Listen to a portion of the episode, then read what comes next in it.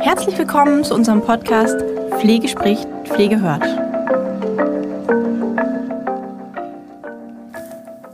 Ein herzliches Willkommen zu einer neuen Folge Pflege spricht, Pflege hört. Auch heute wieder aus Bitterfeld gesendet und mit zwei tollen Gästen. Wie auch schon letzte Woche ist der Herr Holger Ohm und die Frau Rogowski Ohm zu Gast. Und wir wollen uns heute dem Thema Schmerzmanagement mal ein bisschen annähern. Wir wollen versuchen, euch mal einen kleinen Überblick über die aktuellen Themen Schmerzmanagement zu geben. Für alle neuen Podcast-Hörer, mein Name ist Christian Karl, ich bin der stellvertretende Geschäftsführer der Höhe Akademie und wir haben vor circa drei Wochen einen Podcast ähm, zu einem, zum neuen Format gemacht, wo es darum ging, ähm, dass wir ab Oktober eure Fragen zulassen. Das heißt, wir wollen euch mehr in den Podcast integrieren. Ihr könnt uns also, wenn ihr wollt, einfach auf holger.höher-akademie.online oder uns bei Instagram einfach eine Nachricht schicken und da schreibt ihr gern eure konkreten Fragen rein. Bitte etwas sehr Detailliertes oder wo ihr gerade äh, hängt und wir würden, würden schauen, dass wir euch da innerhalb von zehn Minuten circa ähm, ja, mehrere Impulse, mehrere Antwortmöglichkeiten einfach mit auf den Weg geben. Und da in dieser Folge, also von vor drei Wochen, da ähm, ist ein Thema aufgebloppt und das will ich heute mit dem ähm, Herrn Ohm und der Frau Ohm einfach mal aufgreifen. Und zwar ging es da um den medizinischen Dienst. Ähm, und dadurch, dass ich aber nicht so sehr da involviert bin, übergebe ich das Wort tatsächlich einfach an den Herrn Ohm. Und ähm, ja, was war denn da? Ja, ich habe von einem meiner Kunden einen Anruf bekommen. Er hätte einen Prüfbericht vom medizinischen Dienst bekommen. Es war ein ambulanter Pflegedienst.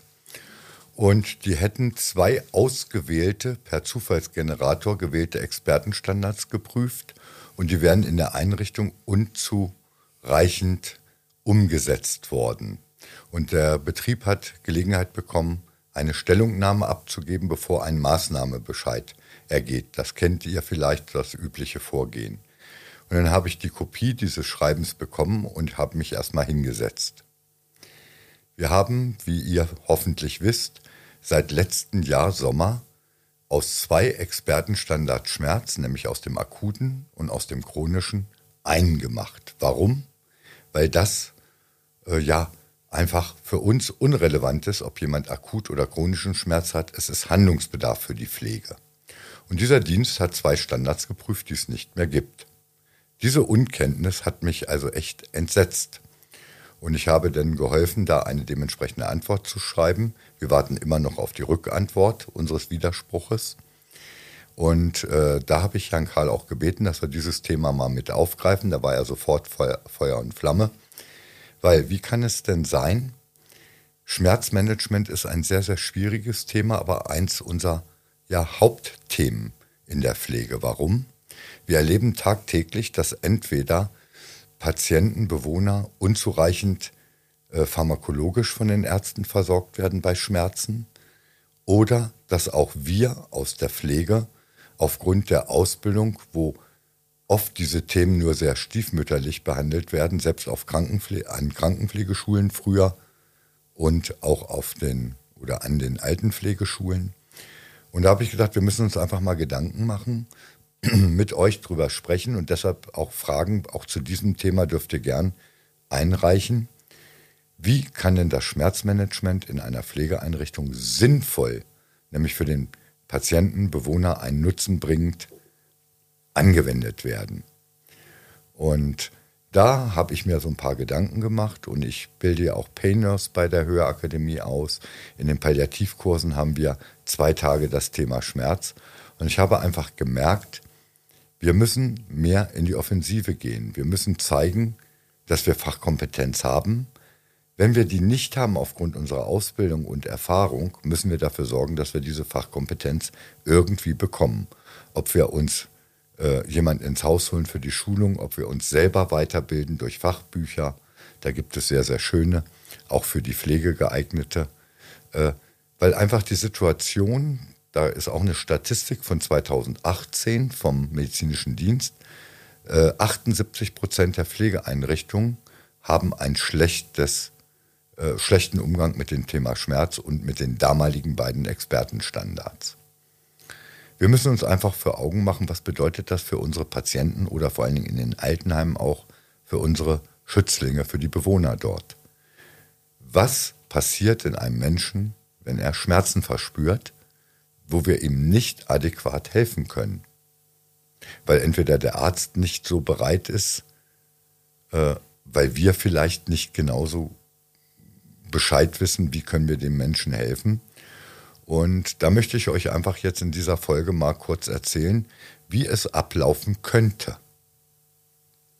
Aber meine Frau hatte auch Erfahrungen und äh, ich würde Sie bitten, auch da mal aus ihrer Sicht einfach was zu, zu sagen, bevor ich einfach mal so eine Idee entwickeln möchte. Ja, danke für deine Aufmerksamkeit. Ähm, natürlich ist Holger der Fachmann für Schmerz. Aber ich möchte mal so ein Beispiel geben, was ich auch immer wieder höre. Ähm, Bewohner werden morgens aus dem Bett geholt und haben Schmerzen, weil ich muss sie ja irgendwie bewegen oder sie müssen sich mit mir gemeinsam bewegen. Und ähm, da stellt sich mir die erste Frage. Die Schilddrüsenmedikamente, ich möchte jetzt gar keins benennen, da wird sehr genau darauf geachtet, dass ich die einnehme, ähm, ja, mindestens eine halbe Stunde vor der Mahlzeit. Wenn ich jemanden habe, der mir gegenüber Schmerzen äußert, dann habe ich doch eine Verpflichtung äh, zu gucken, der braucht, bevor er aus dem Bett kommt, ein Schmerzmittel. Und zwar eine halbe Stunde vorher weil das braucht ja auch ein bisschen, um zu wirken. Und diese Fragestellung, hm, die, die dürfte schon gar nicht mehr da sein, weil das ist wirklich Basis. Ja, wir haben ein Recht auf Schmerzfreiheit. Ja, also das könnten wir den Leuten ersparen, wenn wir sagen würden, bitte dann doch ein Schmerzmittel, einen Keks oder einen Zwieback oder irgendeine Kleinigkeit essen lassen, im Bett liegend, ein Schmerzmittel verabreichen und dann kann ich, nachdem das wirkt, die Bewohnerin, dem Bewohner schmerzfrei aus dem Bett holen. Ja, Inge, da gebe ich dir voll und ganz recht. Und das ist auch meine Idee und so implementiere ich das in äh, meine Teilnehmer an den Kursen äh, Palliativ und äh, Pain Nurse oder auch wenn ich Inhouse-Veranstaltungen zum Thema Schmerzmanagement mache. Wir müssen uns Gedanken machen, warum hat der Bewohner Schmerzen? Es gibt viele Erkrankungen und Verschleißerscheinungen, die nicht mehr rückgängig gemacht werden können. Aufgrund des Alters, aufgrund Begleiterkrankungen kann eine Operation an der Wirbelsäule äh, bei einer Spinalkanalstenose nicht mehr erfolgen. Und jetzt müssen wir uns überlegen, was können wir dazu beitragen? Und da gehört für mich erstmal eine höhere Fachkompetenz dazu. Und dann muss ich aber auch in der Fachkompetenz Konsequenzen ziehen. Äh, da hast du ein schönes Beispiel gebracht, Schmerzmittelgabe. Schmerzmittel, orale, brauchen auch bei Tropfen 30 Minuten äh, die meisten oder fast alle Medikamente, bis der erste Wirkeintritt ist. 60 Minuten, bis der maximale da ist. Und wenn ich jetzt weiß, der Arzt hat etwas dreimal verordnet, was auch acht Stunden wirkt, dann müssen die Einrichtungen auch einfach die Schmerzmittelgabe umstellen oder mit dem Arzt Kontakt aufnehmen und sagen, lieber Herr Doktor, das kriegen wir mit dreimal nicht hin, der geht immer so früh ins Bett, wir möchten ihn nicht wecken, damit er durchschlafen kann. Äh, kannst du etwas aufschreiben, was länger wirkt, ein Retardpräparat, was zwölf Stunden wirkt? Das gibt es von allen Substanzen in Deutschland. Wir haben eine Million knapp verschiedene Arzneimittel in der roten Liste drin, die in Deutschland auf dem Markt erhältlich sind. In insgesamt 5 Millionen Darreichungsformen, weil vieles gibt es in allen möglichen auch Darreichungsformen. Zäpfchen, Tabletten, Dragees, Kapseln, Tropfen und so weiter. Und da brauchen wir einfach mehr Wissen drüber, wie das wirkt, wann es wirkt, wie lange es braucht, bis die Wirkung überhaupt erstmalig eintritt und müssen einfach uns verändern. Und ein schönes Beispiel ist auch die sogenannte Bedarfsarznei. Viele Bewohner in Altenheimen kriegen Bedarfsarznei. Wenn sie mal Schmerzen haben, das ist also die Basis des Hausarztes, das, was regelmäßig gegeben wird, nicht mehr ausreicht. Dann geben die das Mittel und das war's. Es wird dokumentiert, Schmerzenstufe XY und ich habe die Bedarfsarznei gegeben, die der Arzt festgesetzt hat, aber keiner fragt nach, bevor es wirkt, wie geht es dir, lieber Patient, lieber Bewohner?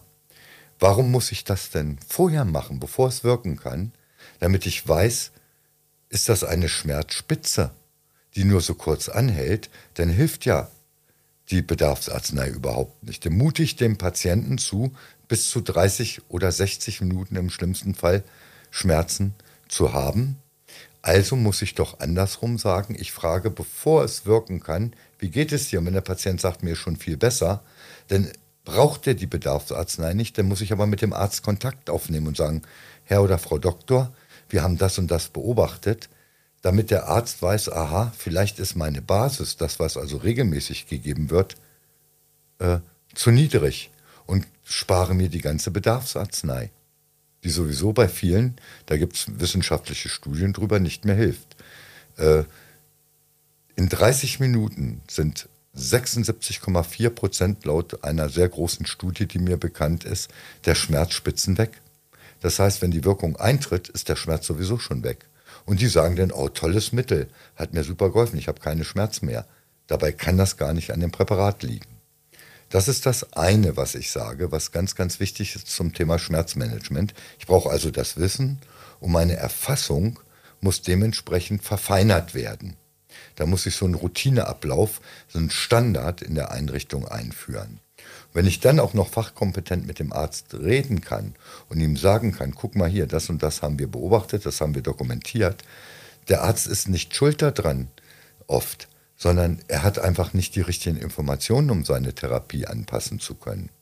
Und das andere ist, wenn ich immer weiß, wenn der Physiotherapeut kommt, anschließend klagt der Bewohner über Schmerzen, dann sorge ich doch dafür, dass die sogenannte Bedarfsarznei vor der Physiotherapie gegeben wird. Und ein kleiner Tipp, liebe Kolleginnen und Kollegen, dann kann ich den Arzt sagen, kannst du das fest ansetzen vor der Gabe, also bevor der äh, Physiotherapeut kommt, die Gabe, dann gebe ich das eine Stunde vorher dann brauche ich die ganze Dokumentation bei der Bedarfsarznei, Schmerzerfassung und so weiter nicht mehr machen. Da spare ich Zeit. Und dem Menschen ist doch mehr geholfen. Er macht aktiver mit beim Physiotherapeuten oder Krankengymnast oder Ergotherapeut und bringt dadurch mehr Leistung. Der Heilungsprozess äh, ist äh, beschleunigt und so weiter. Das heißt, für uns darf Schmerzmanagement nicht darin ausarten, dass wir nur alle äh, vier Wochen einen Tag mal eine Schmerzerfassung machen bei denen, die ihre Basis bekommen. Äh, und dann immer bei Bedarfsarznei einmal fragen, warum und wo hast du Schmerzen, dokumentieren das, geben die Bedarfsarznei. Das ist einfach zu wenig. Ich erwarte von meinen Teilnehmern, dass sie in ihren Einrichtungen dafür sorgen, dass die Schmerzerfassung verbessert wird. Und ich behaupte mit voller Überzeugung, dass wir uns viele Folgeschäden äh, Einschränkungen bei den Bewohnern, äh, äh, Pflegebedürftigkeit ersparen, wenn wir in diesem Themenblock uns viel besser positionieren. Das ist ein ganz, ganz wichtiger Aspekt. Und das ist mein Anliegen auch heute in diesem Podcast, dass ihr einfach mal in euch geht und überlegt, an welcher Schraube kann ich vielleicht drehen, wo kann ich Einfluss nehmen oder was kann ich im Team mal besprechen. Natürlich die Leitungskräfte muss ich mit einbeziehen. Und wenn ich den Kollegen und Kolleginnen dann verdeutlichen kann, äh, was das für einen Nutzen hat. Wobei natürlich auch viele Pflegeleitungskräfte den Podcast hören. Ja, das hoffe ich doch, dass die dann auch den Gedanken aufnehmen, äh, äh, Herr Karl, da gebe ich Ihnen vollkommen recht, äh, dass wir einfach mal überlegen, was bringt uns das, was für einen Nutzen hat das für die Bewohner oder unsere Patienten, aber auch für uns selbst von der Pflege. Das entlastet uns doch, wenn wir nicht dauernd mit den äh, zum Kühlschrank äh, mit den Novamintropfen oder äh, anderen Medikamenten hin und her laufen müssen und dann zigmal dokumentieren, das gegeben, weil er da und da Schmerzen hat. Wenn ich von vornherein dafür sorge, dass der Bedarf gar nicht nötig ist, ist der eine Punkt. Und jetzt kommt der andere Punkt, der spielt so ein bisschen in die Aussagen von der Inge rein. Morgens aus dem Bett holen, macht Schmerzen wir sollen Kontrakturprophylaxe machen äh, und so weiter und so fort. Warum machen wir das nicht wirklich sinngemäß und bevor wir die aus dem Bett holen, vielleicht brauchen wir dann auch keine Schmerzmittel. Weil das ist einfach so, wenn man etwas älter wird, ich bin jetzt auch schon 61, ich merke das manchmal morgens auch schon, dass da irgendwas knirscht, knackt und wehtut. Da muss ich mich recken und strecken und das geht. Das machen die alten Menschen von selber nicht, weil sie Angst vor dieser Bewegung haben. Da muss ich sie animieren oder teilunterstützen dabei. Das heißt, die Arbeitsabläufe morgens zum Beispiel überprüfen, was kann ich da verbessern, äh, durch Anleitung sagen, Herr Karl, Sie sind jetzt mal mein Bewohner. Lieber Herr Karl, das zwickt und zwackt, das kann ich verstehen, ist bei mir auch, machen Sie mal. Und dann zeige ich zwei, drei kleine Bewegungen und schon kommen Sie anschließend leichter aus dem Bett, weil Sie nicht mehr so verspannt sind. Das sind ja auch oft Muskelverspannungen. Darf ich mal kurz etwas einwerfen? Ähm, wenn ich Schmerzen habe, dann bin ich ja auch, ich nenne es mal unleidlich. Und ähm, das er, erschwert natürlich auch euch die Arbeit ganz immens. Also wenn ich symptomfrei bin, dann ist es nicht nur, dass der Schmerz fehlt, sondern es ist auch, dass ich viel besser gelaunt bin, viel besser, ähm, darf man das sagen, zu handhaben bin. Weil, ja, ich, ich bin nicht so unleidlich. Ja, ich mache mit und äh, die Compliance, ne? Ja, verbessert. Ja, ja, ja. Also ich, es ist durchaus für uns alle in der Pflege eine extreme Arbeitserleichterung, wenn die die Bewohner oder Patienten einigermaßen schmerzfrei sind. Wir sagen ja gar nicht völlig schmerzfrei. Hm, es ist nun mal viel Verschleiß, äh, der den alten Menschen Beschwerden bereitet. Wir können nicht alles abstellen. Aber das, wo man wirklich dann von Schmerz spricht, das sollte abgestellt werden. Ja, das ist ganz wichtig. Arbeitserleichterung. Ja, ich sage immer, dieser amerikanische Begriff, der jetzt in Deutschland eingeführt ist, Win-Win. Ich investiere etwas Zeit, habe einen Nutzen, der Bewohner oder der Patient ist zufriedener, die Compliance, er macht mehr selber bei den Pflegemaßnahmen. Ich brauche nicht von Kopf bis Fuß waschen, er ist in der Lage, kann sich einige Körperteile noch selber waschen, sorgt auch dafür, dass wir denn unsere Arbeit etwas entspannter machen können. Die Lage ist ja sehr gespannt durch die hohe Arbeitsverdichtung. Die können wir dadurch, wenn wir einmal ein bisschen Zeit investieren für eine gewisse Zeit, holen wir im Endeffekt aber einen höheren Benefit raus. Also die Zeitersparnis wird größer. Und wir können uns auch, was im Schmerzmanagement gerade bei den alten Menschen, bei den chronisch Kranken, äh, eine sehr große Rolle spielt, äh, mit der psychosozialen Betreuung äh, beschäftigen, haben Zeit für ein Gespräch und so weiter. Sonst im Tiefflug über die Flure in den Altenheimen. Ich sehe das ja immer wieder, Herr Karl, wenn ich für die Höherakademie auf Inhouse-Schulung bin. Wenn ich da morgens um acht anfange, ich bin immer eine halbe Stunde eher da, da heißt es, ach, geh mal da hinten in den Raum, da äh, kannst du aufbauen und dann rasen die an einem vorbei. Ich sage, das ist ja auch für die äh, ja, Psyche, für die Resilienz der Mitarbeiter in der Pflege nicht unbedingt förderlich. Und so spielt ein Rädchen wie bei einem Uhrwerk ins andere. Wenn ich bei einem was positiv beeinflusse, die Unruhe dementsprechend einstelle, dann läuft die Uhr genauer, in dem Fall für uns langsamer, weil wir viel mehr Zeit haben für andere Dinge. Und ich glaube, die Pflege möchte nicht nur im Tiefflug äh, durch die Gegend laufen, sie möchte Zeit für die Patienten haben, sie möchte auch Erfolgserlebnisse haben. Das sind auch so äh, Punkte, die für mich da eine Rolle spielen. Ähm, ja, absolut. Also mir ist bekannt, die benannte Win-Win Taktik unter, das Har unter dem Harvard-Konzept bekannt. Also ich kenne es aus einer Schulung gerade zum Thema Verhandlung, ja, dass man immer bestrebt sein sollte, Win-Win-Situationen zu schaffen. Und ich denke, darum geht es äh, ja. an der Stelle natürlich, dass man natürlich bei, ähm, ja, jetzt in dem Fall sind es keine Verhandlungen, aber zumindestens, dass man schauen sollte, dass Win-Win-Situationen entstehen. Also dass kein Verlierer an der Stelle irgendwo existiert.